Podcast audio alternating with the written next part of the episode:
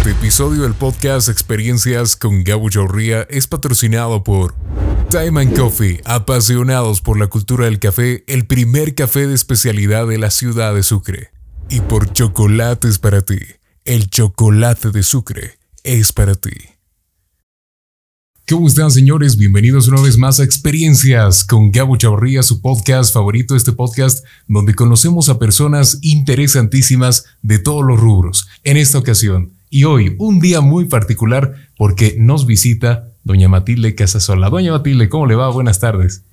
Un gusto, amigo Gabriel, un saludo para su programa y bueno, aquí estamos para conversar un poco. Se la ve excelente, se la ve muy bien. Yo ya le decía y charlábamos de camino. Realmente fue difícil sacarle un tiempito porque usted es una mujer muy trabajadora, ganadora sin duda, y le agradezco muchísimo por habernos dado ese tiempito.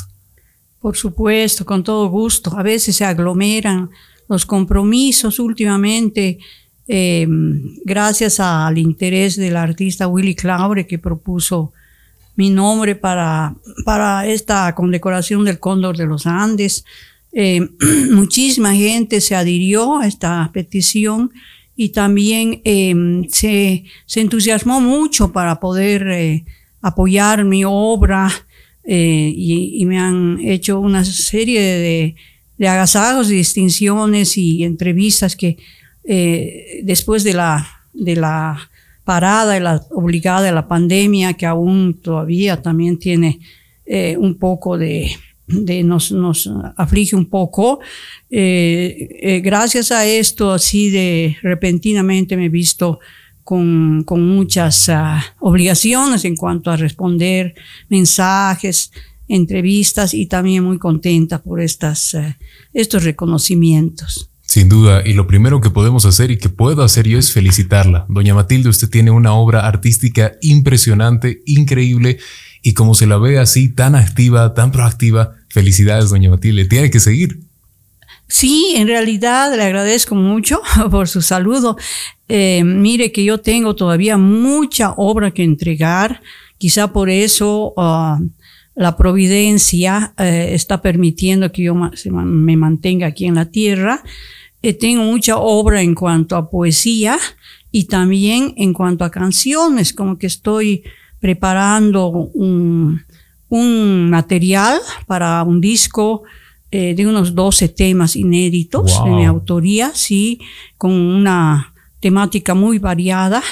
Y, y, bueno, esto lo he venido haciendo ya hace más de dos años, mmm, eligiendo los temas, preparándolos en la guitarra. Yo soy solista, solamente en canto y guitarra, pero la guitarra es muy exigente, entonces hay que trabajar mucho los temas, porque a mí me gusta presentarlos con, con mm, ese acompañamiento de la guitarra que viene a ser como una segunda eh, persona una segunda voz, ¿no?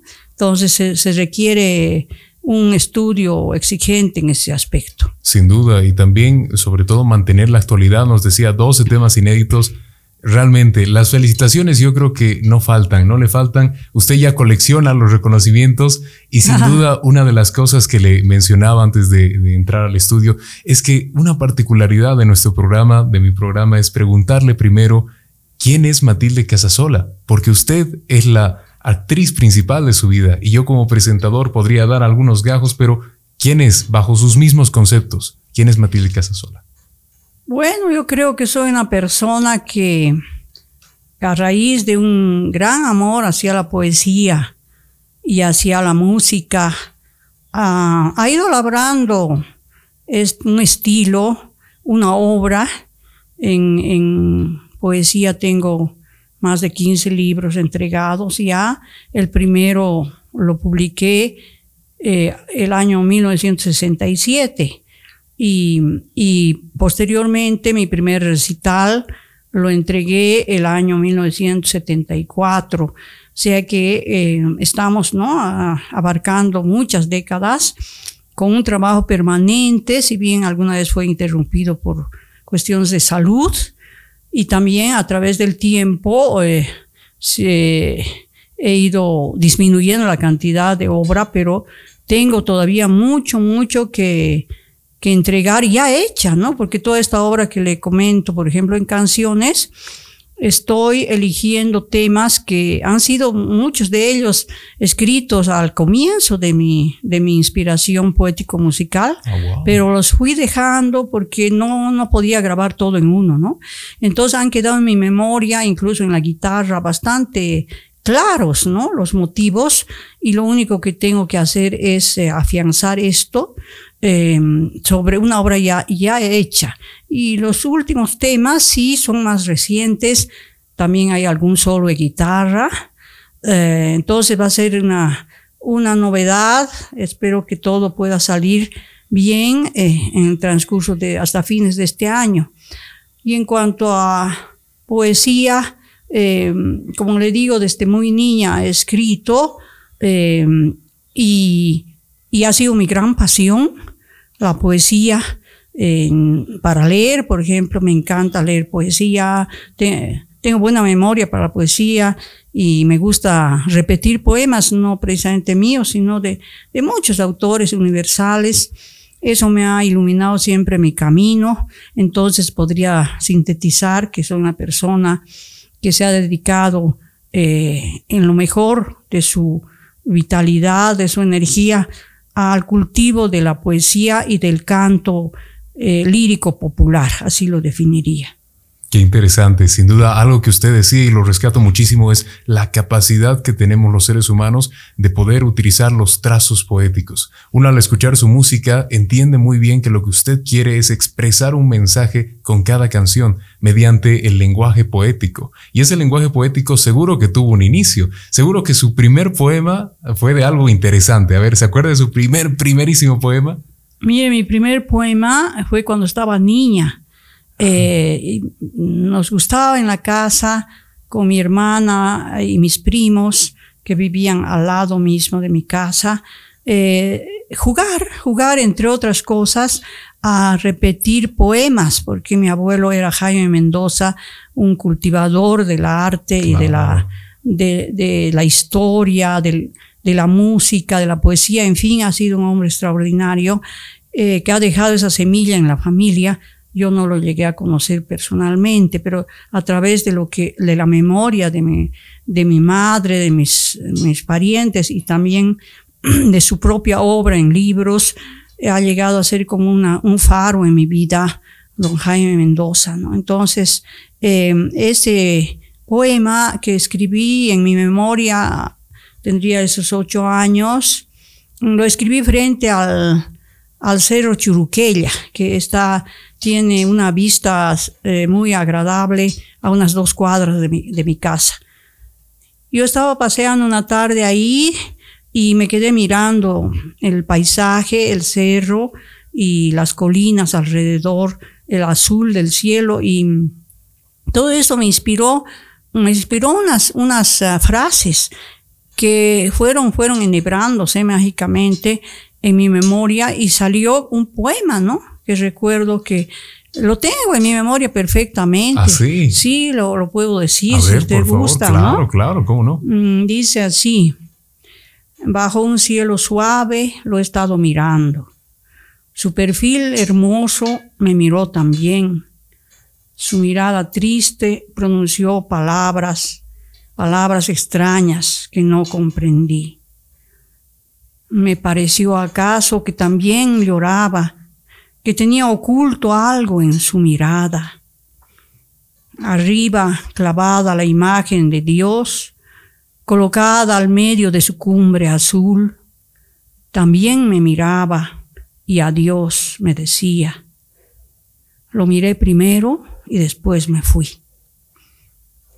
Es el poema. ¡Wow! Eso escribió de niña. ¡Qué impresionante! Ya tendría unos ocho años. No puedo creer, ya. Qué impresionante. Y además eh, tengo muy buena memoria para la poesía y para mis propias obras, como que al comienzo todo lo que, lo que imaginaba, los poemas que hacía, los, los eh, tenía en mi memoria. Pero después, como fui haciendo tantos poemas, me di cuenta que era mejor escribirlos, ¿no? Y entonces empecé a escribirlos y de esa manera guardarlos. Pero en general, cuando hago algún poema, normalmente es así en mi mente, en mi, en mi imaginación, en fin, esa, ese misterio, la creación. Después ya los, los paso al al papel. Qué interesante. Usted, usted ve, doña Matilde, por lo que me comenta, que es necesario, sin duda, para empezar a, sobre todo, escribir poesía, un contexto bueno, es decir, estar rodeado de calma, de paz. ¿Usted cuando escribe o escribía sus poemas necesitaba algún ambiente específico para hacerlo? En general, eh, muchas de las obras que he hecho las he escrito al amanecer, ah, en, un, en, un, estado un poco de semi-vigilia, digamos que todavía podría decir que estaba un poco dormida y me venían imágenes y yo las memorizaba, pero me volvía a dormir. Y después cuando despertaba a veces no me acordaba de nada, ¿no?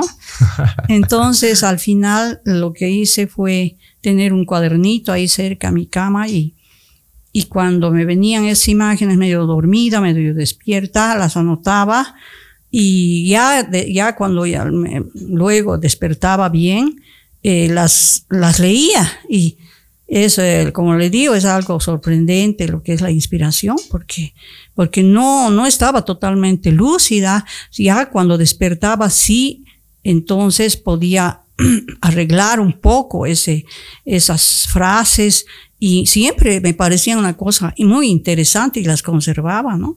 Y así se hacían muchas poesías. Es, ahora, eh, como la vida es tan cambiante y, y yo desde muy joven he viajado bastante.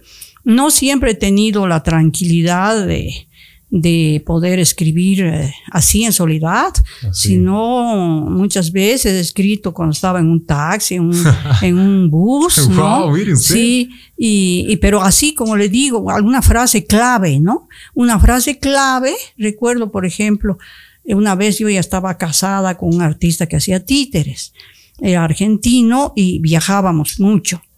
Y una vez estábamos volviendo del centro, la ciudad, hacia nuestra, nuestro eh, lugar de, alojamiento. Y yo sentí ahí en, el taxi que estábamos eh, una frase que se me quedó así vaga en mi memoria y como estábamos hablando y, conversando de otras cosas, la, la dejé ahí, ¿no? En mi mente y cuando llegamos ya a la casa, eh, me acordé de la frase, la escribí y después sobre eso empezó a surgir todo un poema, ¿no? Eh, o sea, es algo muy especial, es como cuando se hiciera, digamos, se amasara algo en eh, algo blando que después se va, se va endureciendo y ya queda estático, queda definitivo. Entonces, es, ese, ese momento de, de ir formando ese poema, uno lo puede ir corrigiendo.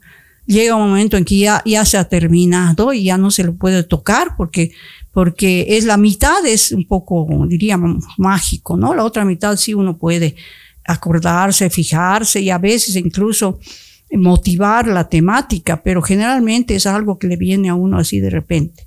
Un proceso, digamos, de maduración, de marinado incluso de las letras, ¿no? Debe ser. Sí, ahora lo de las canciones es otra cosa, ¿no? Eso es la poesía. Yo empecé con la poesía, después me apasioné con la música y empecé a, a preocuparme de estudiar algún instrumento. Hice dos, dos años en la escuela de, de música de la normal interrumpí mis estudios de secundaria, fui ahí y estuve dos años y adquirí algunos conocimientos sobre la música. Después eh, volví al colegio, terminé el bachillerato. Eh, yo quería hacer música así, pero en abstracto, ¿no? No quería ser precisamente profesora, sino quería, quería embeberme del arte, de la música, pero no había en, Sucre, ¿no? Un instituto que pudiera colmar eso. Entonces, por mi cuenta, seguí estudiando ya también guitarra, porque primero estudié piano. Y em, con la guitarra ya fui eh, fijándome un poco, fui autodidacta al principio, si bien mi tío Gunnar Mendoza tocaba muy bello la guitarra y desde niña mm, yo escuchaba cómo, cómo sonaba y ya, ya me gustaba, me llamaba la guitarra. Y después por mi cuenta fui, haciendo mm, mis estudios de, autodidacta, viendo, oyendo discos, eh, averiguando un poco sobre, sobre todo por las formas musicales antiguas de, acá de Sucre, de Chuquisaca, eh, me llamaba la atención esa riqueza eh, musical que había, pero que estaba, no estaba muy explotada. Y, y, así me fui, fui inventando melodías mientras estudiaba la guitarra y fui enhebrando eh, las músicas que iba inventando a manera de estudiar, mm, me salían melodías y iba buscando eh, eh, una, unas imágenes poéticas sería porque yo vengo de la poesía, ¿no? Y entonces mm, me salían unas letras así un poco medio surrealistas, muy interesantes, y las encajaba en la melodía que iba haciendo y así iban saliendo canciones. O sea que cuando hago canciones, no es que he escrito primero un poema y sobre eso he hecho una música, sino que, lo, que voy, voy, voy ajustando las ideas poéticas a la melodía que estoy inventando. O sea, serían como dos, como dos hilos que se van tejiendo y entonces queda muy compacto, ¿no? Ya no, no es, no es que la letra sea fría y la música la, la, ponga un poco mejor, sino que se van entretejiendo y cada una va, diríamos, eh, contribuyendo a este tejido. Eh, a veces hay que cortar una frase, a veces hay que cortar un, un, compás de la música, pero eh, al final quedan las dos totalmente unidas de modo que es bien difícil que yo pueda recordar, digamos, la letra de una canción si no la tarareo, porque mm. están juntas, las han sido hechas juntas. Wow, se han entrelazado. Prácticamente usted está, está tejiendo, como decía, tejiendo, Sí, tejiendo. Esto lo hacía, pero desde un inicio. desde más o menos mi adolescencia que empecé a estudiar la guitarra y mientras estudiaba la guitarra, los acordes, las, los, los arpegios, eh, yo iba, iba de repente, así me venía una melodía. ¿Ah, eh, otra melodía que no eran de los ejercicios. Entonces empezaba a tocar la, la melodía así, la, la, empezaba a inventar y a fijar. Y mientras hacía eso, me venían unas frases, unas frases que las encajaba y me encantaba, era como un juego. Mm. Porque, como le digo, estaba, estaba adolescente cuando empecé a hacer canciones Claro que tardé mucho en hacerlas, después eh, compartirlas, ¿no? Era, era algo bien misterioso, bien lindo.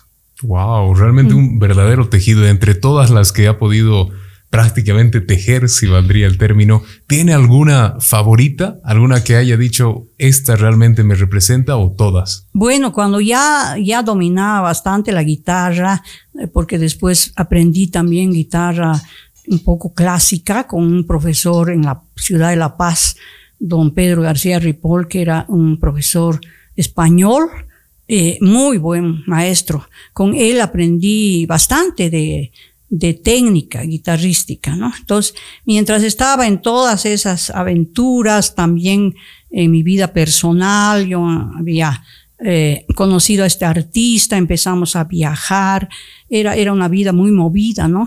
Y en medio de todo eso, entonces yo eh, fui eh, haciendo estas, estas canciones, tomándolas, digamos, un poco más en serio y completándolas, porque al principio eran como, como, como esbozos, fragmentos. Entonces hice una canción entera, me acuerdo, que fue una de mis primeras canciones y era una, era, era ritmo de samba argentina y, y la completé. La completé y después la, la toqué en la guitarra y tardé un año, creo, en mostrarla. Aunque ya estaba hecha, era, era algo tan especial. Yo no sabía, era como cuando hice mi primer poema que tuve que decírselo a uno de mis primos para, para saber si estaba bien, si cómo sonaba a otra, a otra persona. Y lo mismo fue con la, con la primera canción. Y, y después ya una vez que, compartí esta primera canción con, con, el que era mi compañero Alexis y con quizá con alguna persona en mi familia, ya empecé a sentir que eso podía ser muy lindo y que podía hacer otras canciones y, me sentí más segura. Entonces, todos los comienzos son así, son esbozos, son balbuceos que se van afianzando. Sin duda, pero qué mm. impresionante. O sea que cada pieza suya tiene una historia. Cada pieza tiene una historia y por eso yo no le podría decir una en especial, pero esta que le cuento, por ejemplo, es, eh, todavía no la he grabado y justamente quizá en esta grabación que haré pronto la voy a incluir antes de que me oh. olvide porque está solamente en mi memoria y que se llama Flor de Romero, ¿no? Y la tengo totalmente recordada y la toco de vez en cuando en la guitarra. Eh, esa y un yarabí que hice, eh, que se llama Cinco Lágrimas. Esas dos piezas fueron las primeras que hice y las voy a incluir eh, en esta próxima grabación, mm, porque si no, es es, creo que es importante, ¿no? Las primeras obras que uno puede reconocer como hechas y para que también tengan un justo espacio, porque si no las puedo olvidar y nadie más se enteraría. Sin duda, hay que mostrarlo al mundo y, por lo que escucho, este álbum que viene es el ibit de su obra maestra, ¿no? De la obra artística completa de Matilde Casasola. Va a ser interesante. Eh, tengo muchas, muchas obras, entonces estoy seleccionando Em, unas 12, ¿no? Hay también unos poemas musicalizados. El poema musicalizado no es igual que hacer una canción. Es distinto. Sí, el poema musicalizado, como dice su nombre, es, es un poema ya hecho. Mm. No siempre de uno, sino puede ser de cualquier otro eh, eh, escritor. Y, y, uno musicaliza esa, esa poesía, uno le pone la música, ¿no? Entonces es otra, o diferente beta, ¿no? Porque como le digo en mis canciones, se combina, al ir haciendo, se combina letra y música. Y en los poemas musicalizados uno tiene que respetar el, el original del poema, ¿no? Mm. Y adaptar a ese poema eh, una música. Es, es, otra aventura, pero he hecho alguna vez, eh, tengo un disco donde hay unos seis poemas musicalizados, interesantes también, porque Em, son de otros autores que yo les he puesto música. Eh, también tengo en esta próxima grabación, tengo dos poemas musicalizados que, que hace tiempo ya los he compuesto y que necesito expresarlos y, y verterlos ¿no? en, en una grabación. Qué impresionante, doña Matilde. Me está haciendo antojar. Realmente parece ser que esta obra de esas 12 piezas realmente es como digamos un recopilatorio de cada faceta de su vida. Nos mm. decía, ha habido partes en las cuales uno a veces no se siente eh, con las mismas sensaciones, sentimientos, emociones que en otras partes de su vida, cuando era niña, cuando era adolescente. Y parece que va a aglomerar de todo un poco, ¿no? Sí, de todo un poco. Tengo, por ejemplo, dos temas que son eh, sobre dos mujeres que han sido eh, muy valiosas en la historia boliviana. Una es la, bueno, la guerrillera Juana Zurduy, que me inspiró esta canción que todavía no la he grabado. Y otra es la, esta, esta mujer tan valiente que fue Domitila Chungara, que fue una mujer minera que luchó por los derechos de los mineros y las mujeres en las minas. Eh, que también hizo esa huelga de hambre con Luis Espinal, con el padre en los años 79. Yo llegué a conocerla. Incluso hasta una vez le hice escuchar esta canción. Ah, sí. Sí, sí. Y después ya no la vi más, pero yo ya hice la canción, que es un aire de cueca, y, y la, la memoricé y ya quiero grabarla, porque también puede ser que se pierda si no la grabo estas dos también van a ir dentro de esa serie que le comento. Wow, qué bien, qué bien. Realmente felicitaciones, doña Matilde. Hay que seguir y sin duda algo que de lo cual me encantaría hablar es la parte de los reconocimientos. O le decía a un inicio, usted prácticamente los colecciona. Ah, sí. y es impresionante y saber que como artista boliviana se puede llegar al mundo con todo tipo de expresiones. ¿Usted considera, doña Matilde, que sobre todo los artistas jóvenes que tal vez están iniciando, a unos inicios a veces uno no sabe cómo le va a ir, pero es importante que los premios, que tal vez los reconocimientos sean para estos artistas, que los artistas sean reconocidos? ¿Cuán importante es que pase esto? Bueno, es un reconocimiento siempre es como un estímulo para la persona. a veces también puede ser peligroso, ¿no? Porque puede ser que se reconozca a una obra que todavía no está madura mm. y el artista eh, se sienta, bueno, con logrado ya por un premio y un poco se estatice. O sea, eh, hay, esos, dos, mm, esos dos peligros, pero ya para un artista que de alguna manera... ha está seguro de, su trabajo, es muy bueno recibir un estímulo, un, premio, eh, que se reconozca a nivel de la sociedad el trabajo que van haciendo los, artistas y, y cuando uno, con, yo pienso ¿no? que cuando uno concursa, eh, si bien uno espera, siempre espera ganar el premio o los premios, pero eh, también es una manera de, mostrar lo que uno hace. Entonces es importante que sean jurados, jurados que, reconozcan, que sean totalmente ah, leales a, los trabajos que se presentan y, que reconozcan un trabajo bueno.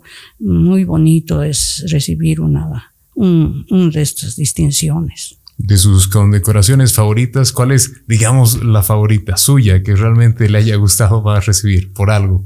Es lo mismo que los poemas, son todas son hermosas, por eso es verdad que yo las colecciono, incluso he llegado a hacer unas vidrieras con estas ah, diplomas, con estas medallas, porque son hermosas. No puedo decir que una sea mejor que otra, porque además se ha valorado el trabajo a lo largo de los años. Mm. Por ejemplo, las primeras que recibí fueron unas, em, una fue la Orden de la Educación Boliviana y otra fue el Escudo de la Paz, que fue en un acto que hicieron muchos artistas eh, el año 88, después que me recuperé de una, de una tuberculosis y estuve al borde de la muerte, ¿no? Entonces, muchísimos artistas se, mm, se entusiasmaron de hacer un, un concierto con mi obra. Eh, en ese tiempo estaban pues así famosos, por ejemplo, unos que siguen el norte de Potosí, la otra noche los escuché, el norte de Potosí, eh, los canales del Chaco, por ejemplo, entre grupos que, que, estuvieron, estaba Jenny Cárdenas entre las cantautoras, estaba Luis Rico, estaba Manuel Monroy, estaba así Emma Junaro, los Junaro, o sea, era, era una playa de, artistas maravillosas, fue una noche preciosa, y ahí quizá así forzados también por todo este cariño los artistas, em, me dieron ese, ese premio de la, de la Gran Orden de la Educación y también el de la Escudo de la Paz, porque yo estaba en la ciudad de La Paz, y son, son preseas muy hermosas en el sentido que fueron las primeras que recibí. Pero aparte he recibido muchas, por ejemplo, un colegio que ha, que ha hecho canciones mías en una hora cívica, me han invitado y me han dado un diploma. Guardo cada una de estas, de estas, eh, de estos reconocimientos, guardo con mucho afecto y son muchísimos. Por ejemplo, está la bandera de oro del, del Senado, que es una medalla, ¿no?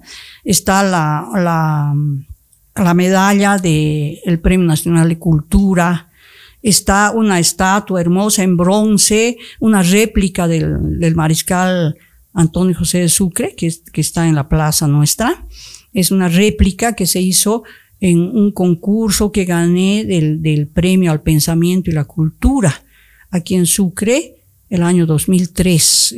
fue la Fundación Cultural La Plata que, auspició esos concursos y yo recibí esa, hermosa esa estatua.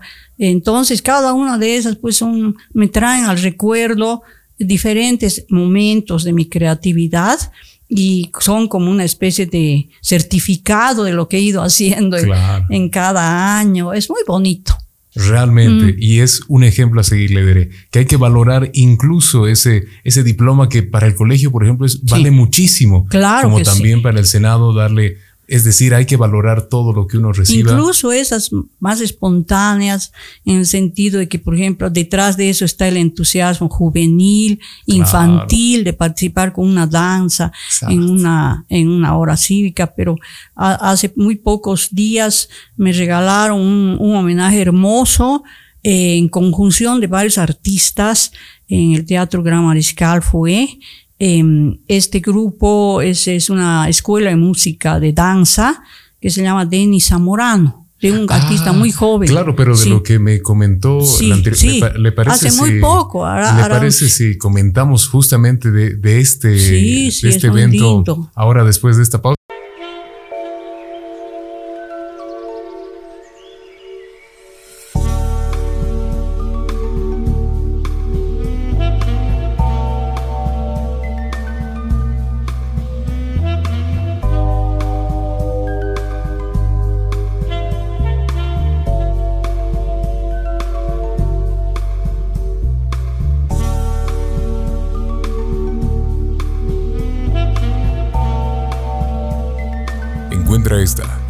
Recetas más en nuestro libro. 100 recetas que cambiarán tu vida. Recetas sin gluten y bajas en carbohidratos. Ya disponible en Sucre, calle Padilla 337, de 8.30 de la mañana a 1 de la tarde y de 4.30 a 8 de la noche. Por supuesto que unidades limitadas y se están acabando. Gracias. Bendiciones. Volvemos, señores, experiencias con Gabo Chavarría. En esta ocasión charlando con doña Matilde Casasola. Doña Matilde, habíamos quedado a ver, nos estaba contando este festival hace poquito que fue, en realidad este, este evento, este agasajo, entre lo, lo, mucho que realmente admiran sus obras, cada parte es importante, cada presea, incluso cada momento que le dedican. Así que bueno, ¿cómo fue esta parte? ¿Cómo fue? Sí, fue muy hermoso porque fue una, digamos, una conjunción de artes. Por un lado fue em, el ballet de, de Denis Zamorano con Mm, muchas piezas mías que hicieron coreografías especiales, ritmos diversos. Y además invitaron eh, algunos artistas que se unieron a este homenaje. Por ejemplo, llegó de, la ciudad de La Paz, llegaron eh, la artista Dagmar Dungen, que es una gran cantante, y su esposo, eh, el señor... Eduardo Yáñez, que es un, guitarrista muy conocido, eh, tiene discos por sí solo, así eh, como solista. Eh, ellos dos vinieron y engalanaron esa noche con varios temas que cantaron y mientras tanto el ballet hacía las coreografías de, de, diferentes ritmos. También estuvo el grupo Sobrevivencia, que es un grupo joven de Sucre, que ya grabaron una vez un, un disco sobre mi obra, no, ah, solo, no solo musical, sino también eh, poética, algunos poemas que insertaron. Y ahora hicieron ellos eh, arreglos de varios temas míos en voces, en diferentes instrumentos también, como charango, guitarra, alguna percusión, algunos instrumentos de viento, de acuerdo también a la temática de la canción. O sea que fue eh, una entrega maravillosa, bueno, para mí como autora, un regalo inolvidable y también para todo el público que disfrutó enormemente. Fue impecable la presentación del grupo de Denis Zamorano. Realmente, cuando uno se pone las pilas, yo creo que en todo sentido crea obras que pueden ser emuladas. Prácticamente sus obras han sido, yo creo que vistas, escuchadas, sobre todo también interpretadas por personas de todos los contextos, en todos los lugares culturales. Podríamos decir que la música no tiene fronteras, ¿no? Es así, la música llega con alas, ¿no? Eso es lo hermoso de la música. Puede llegar a cualquier sitio y, encantar a diferentes grupos humanos. Si es auténtica, siempre llegará la, la canción, ¿no? Y yo me alegro mucho de haber también decidido en un momento de mi vida artística eh, entregar canciones, porque es una manera de acercar la poesía a, los oídos de la gente, al alma de la gente, porque siempre es más mucho más eh, veloz, diríamos, eh, hacerse dueño de una poesía a través de una música que ir hacia el libro y leer el poema. Eso es un poquito más fatigoso y, mm. más intencionado. Hay que, hay que tener una propensión para poder leer. En cambio, la música nos invade, nos llega y nosotros la recibimos y muchas veces nos puede alimentar. Realmente, qué bonito y qué bonito mensaje. Yo creo que parte de la música es en base a experiencias y las mismas experiencias van construyendo a la misma artista. ¿Usted alguna vez, doña Matilde, ya que, bueno, el programa se trata de anécdotas, en alguna tocada, alguna vez que interpretó algún tema, ¿le ocurrió algo chistoso? ¿Alguna vez pasó? sí, una vez pasó algo muy interesante que me ha hecho recuerdo usted al preguntarme. Estaba yo dando un recital creo que fue mi primer recital en una universidad, en la ciudad de La Paz, en la Universidad de San Andrés. Eh, yo pensé que era importante también eh, entregar un recital a la juventud y hablé ahí con las autoridades de modo que puedan auspiciarme un recital en el Paraninfo de la universidad. Y mm, mis amigos poetas me decían, Matilde, no, mm, ten, primero piensa bien lo que vas a hacer, porque por ahí no te entienden. Como mi, mi canción es poética, mm. no, no es inmediatista. Entonces siempre hay que, hay que estar propenso a recibir el mensaje y a veces no se puede comprender, ¿no? No se quiere comprender. No, les dije yo, pienso que es importante llegar a ese público también y si me va bien, bien, y si me va mal, bien también igual lo, voy a hacer. Y decidí hacerlo. Y siempre he decidido hacer así en mi, en mi vida artística a veces pasos, dar pasos que podrían ser a veces un poco audaces, pero eh, lo importante es mostrar la autenticidad de un mensaje. Y así fue que, que empecé el, el recital y me acuerdo mucho que que al, como, como los universitarios en general se conocen porque son muy rebeldes y, y, son medio, medio díscolos, en fin. Entonces, yo empecé con una de mis canciones y inmediatamente en la galería del, de la, del Paraninfo se oyó como, como un silbido o alguien que quería, que quería interrumpir. Y, y en la primera fila, había unas personas que habían ido devotamente a escuchar porque ya me conocían. Y inmediatamente se oyó un shh de la, de la primera fila y quedaron mudos los que estaban ahí arriba. Y entonces yo empecé a cantar normal, así como siempre canto mis canciones. Y entonces empezó a haber una, una atmósfera en el, en el Paraninfo y pude hacer todo el recital y, y llegó, increíblemente llegó incluso en un momento yo vi que de lejos del fondo del salón, o sea, por la entrada, por donde entra el público, avanzaba, avanzaba un muchacho, un jovencito, y vi que era nada menos que un pastillero que estaba ofreciendo sus pastillas. Y después él entró, entró, yo un poco temí ese momento que pasara algo, pero resulta que el muchacho entró y se fue a sentar a un costado del, del escenario, porque había muchas, muchas personas que se habían sentado a los lados porque ya no había butacas. Y entonces fue a sentar a oír. Entonces, mire, esa fue una de las anécdotas más increíbles que tuve. Sí, qué, peculiar. Fue increíble, sí. A veces recuerdo y no puedo creer. ¿Cómo vivir ese momento? Y seguro que también tuvo alguna, yo creo que sí, alguna tocada que le haya parecido mágica, algún, alguna vez que haya interpretado, pero realmente se haya sentido distinto. Es hermoso cuando va entrando la atmósfera de la poesía a medida que uno va cantando y el público ya está, está eh, inmerso en el mensaje.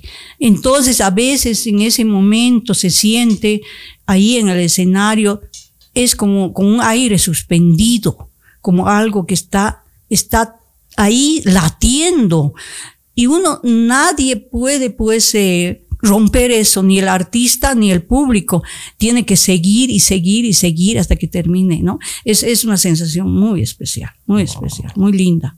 Como un enlace, ¿no? Con un enlace, un enlace, sí. Prácticamente. Ese enlace le, ha pasado seguro que muchas veces. sí, en general en todos los recitales llega a ser, ¿no? Pero a veces quizá por más, cuando es un poco más grande, se siente más intensamente eso, ¿no? Claro, en vísperas, doña Matilde, de la juventud sobre todo, que hablábamos justo de, me decía, el pequeño pastillero, hay jóvenes que realmente son vivísimos, vivísimos y sobre todo para la música. Usted que ya ha resuelto este camino con mucho éxito, ¿qué consejo le daría sobre todo a los jóvenes que están empezando en la música, en las artes, para que continúen y saquen lo mayor de sí y puedan conseguir buenos éxitos? Sí, en realidad, primero que nunca se debe buscar el éxito, nunca. En realidad, lo que uno tiene que hacer es realizarse como artista. A veces el camino es más largo, a veces hay un golpe de suerte y puede acortarse, pero uno tiene que seguir su estrella y ser fiel a esa estrella. A veces uno es más joven y logra esto más rápidamente. Y otras veces durante toda la vida nunca llega. Tenemos ejemplos de grandes artistas, no solamente hablo de la música, sino en diferentes áreas del arte que, que, han tenido, han dado todo lo que, lo que podían y han sido reconocidos mucho tiempo después incluso que, que murieron. ¿no? Mm. Entonces es un poco así el azar, ¿no? Lo importante es que uno sea fiel a ese mensaje, a esa estrella, que además contribuya o sea, estudiando, trabajando en el área que está en el arte, eh, conociendo, conociendo siempre lo más que se pueda para también uno poder expresarse con, con más, con, muchísimas más posibilidades al, público, ¿no? Pero nunca buscar, le digo Gabriel, nunca buscar el éxito por el éxito, porque ese puede ser una gran decepción si uno no, por mala suerte, no es comprendido, eh, puede ser una frustración. Entonces hay que ser fiel a, sí mismo, a su estrella y eh, algún momento llegará en que sea comprendido. Wow. Parece la frase, el que busca la fama no la encuentra. Prácticamente. Si es solo la fama, no, claro que a uno se alucina y si es famoso puede, puede hasta marearse, ¿no? Y, decir, pucha, ya he terminado, he llegado a la cúspide y es muy peligroso porque uno puede traicionarse a sí mismo y a veces hacer tan fuerte eh, esta, esta, esta vanidad que, que no avance ya, que se quede ahí ¿no? Es, eh, es peligroso subir también, es como subir un, un cerro, digamos, ¿no? Sí, que una vez que está uno ahí, disfrute del paisaje y, y, después ya, ya sepa que ha llegado a un punto, a una culmine, ¿no? A una culmine. Mm. Una de las, de las preguntas que realmente yo creo que gusta más a nuestros escuchas, a nuestros oyentes, doña Matilde, que es la parte más, sin duda, personal suya y como bien usted interpreta, compone y además poetiza desde niña con la anécdota que nos contó, también debe haber la participación en su vida de otros artistas, pero que usted disfrute. ¿Qué hace en sus tiempos libres cuando está tal vez, bueno, usted que está en entrevistas y todo, escucha a algún artista, a varios artistas, ve teatro, cine? ¿Qué hace en sus tiempos libres? Es muy hermoso tener, por ejemplo, poder escuchar mm, música, unos discos, conocer permanentemente otros artistas, si bien pasa, nos pasa a todos que llegamos a tener artistas favoritos, ¿no? Yo tengo, por ejemplo, algunos poetas favoritos con, como se llama, de cabecera, ¿no? Entonces, eh, uno, aunque vuelve y va conociendo a otros maravillosos poetas, porque nunca acaban, nunca uno acaba de aprender y de conocer tanta belleza que se ha entregado, pero por algún motivo hay, hay algunos que uno prefiere y que les tiene, los tiene como maestros ahí. Entonces, yo, por ejemplo, amo a Federico García Lorca. Uh, sí, sí, sí, me encanta y siempre tengo algún libro de él por ahí. Me gusta también Amado Nervo, que es un poeta místico, muy profundo. Más espiritual. Y, maravilloso en su, en su rima y en, su, en sus, eh, la perfección de sus poemas. O sea que, eh, eh, por ejemplo, así uno tiene ciertos, ciertos grandes maestros que le van alimentando permanentemente, pero iguales en la música, ¿no? Y por ejemplo, a mí me gusta mucho la música clásica, siempre me ha gustado mucho y voy aprendiendo mucho en la música clásica porque yo creo que es infinita la música que llamamos clásica, ¿no? O sea, la música de los grandes maestros universales como puede ser Juan Sebastián Bach, por ejemplo, ¿no? Mozart, Beethoven, que son los más famosos. Esos son, tienen una obra tan increíble que uno nunca acaba de conocerla, pero siempre tiene también sus piezas preferidas. Por ejemplo, Chopin es, es, un, músico muy popular en la música clásica y que siempre tiene devotos que lo aman, lo adoran, ¿no? Entonces es muy bello. A mí me gusta Tchaikovsky, porque me gusta muchísimo. Ah, wow. Y creo que es importante que el músico se forme también conociendo estas obras universales, que no se quede solamente en su plano, si digamos es folclorista, solamente oiga folclore, no, no, no. Tiene que oír esa música universal, le va a enriquecer enormemente las potencialidades creativas, ¿no? Y luego conocer también a, por ejemplo, partir del, del americano, ¿no? Lo, lo, sudamericano en este caso. Eh, ¿Qué conocemos de Colombia? ¿Qué conocemos del Perú? ¿Qué conocemos de Argentina? Grandes, grandes intérpretes, grandes compositores que nos han dado tanta belleza. Indagar en esos mundos de nuestra América y empezando por nuestro propio país, ¿no? Que, que tiene tanta riqueza, tanta variedad. Mm, yo me alimento permanentemente de, de esas músicas, incluso a veces recibo sí, discos que me mandan y recién a autores que no conocía y voy, voy apreciando. Es, es maravilloso poder oír música, es uno de mis motivos favoritos en, la, en, en mi tiempo.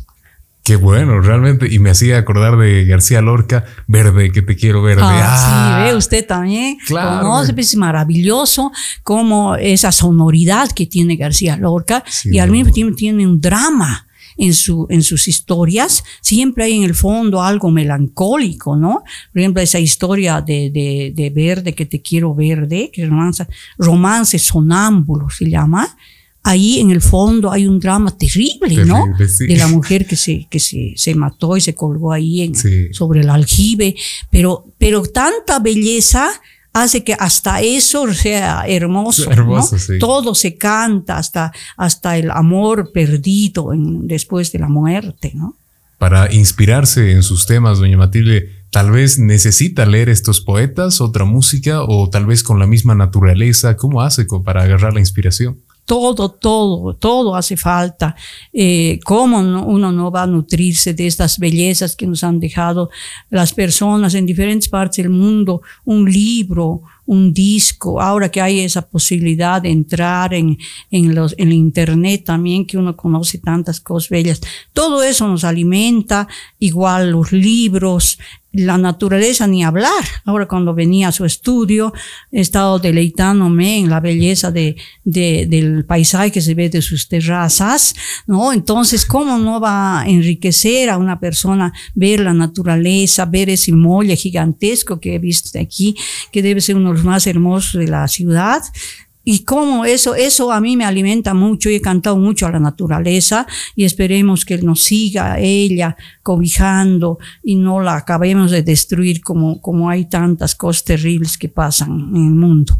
Realmente, realmente, doña Matilde, y es uno de los puntos más interesantes y donde hacemos más inflexión en la misma entrevista, que por cierto ya va acabando y, usted verá cómo se pasa el tiempo de rápido, ¿no? Realmente, pero es a lo que va el mensaje suyo, sin duda en sus obras, y es que la naturaleza, como se nota en gran parte de sus canciones, nos abraza. Somos sus hijos y debemos respetar, debemos honrar a nuestra naturaleza y por eso mismo se necesita también cierto cariz para saber cómo expresarse sobre todo en la parte musical, en la parte poética. La última pregunta que siempre hago en el podcast es muy terapéutica y es, ¿qué es lo que más le gusta de usted? ¿Qué es aquello que usted tiene que durante todos los años ha visto que la saca adelante, con mucha modestia y humildad siempre? ¿Qué es lo que más le gusta de usted? Bueno, yo podría emplear un término, el empecinamiento. yo creo que cuando uno va caminando en la vida, tiene como una obsesión, una idea que está más alta que las demás y le guía a seguir, eh, le impele a continuar. Eh, y para eso se requiere eh, ese empecinamiento, porque si nos dejamos eh, eh, vencer por pequeños piedras, obstáculos que, que hallamos en nuestro camino, siempre van a estar ahí y siempre nos van a molestar, pero uno tiene que vencer eso si tiene fe, como le digo, en una especie de estrella, un ideal, una hoguera que siempre está ardiendo y que es lo que uno quiere, a donde quiere uno llegar, a lo que quiere ser fiel. ¿No? Entonces, eso sería lo que yo podría destacar, que puede ser a veces bueno y a veces malo, pero hay que empecinarse en lo que uno cree que es lo mejor que puede dar en la vida. Doña Matilde Casasola, realmente una persona digna de estar en experiencias con Gabo Chavarría. Doña Matilde tiene esta cámara, su micrófono para saludar a quien quiera, para dejar el último mensaje. Muchas gracias por haber venido al programa.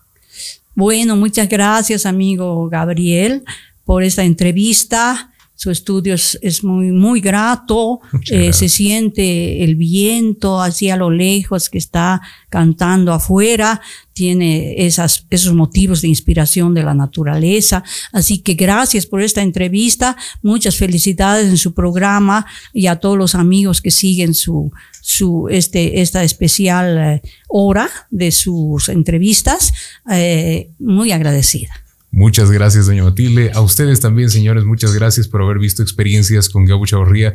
Será hasta la próxima. Que esté muy bien. Nos vemos. Chao, chao. Se cuida.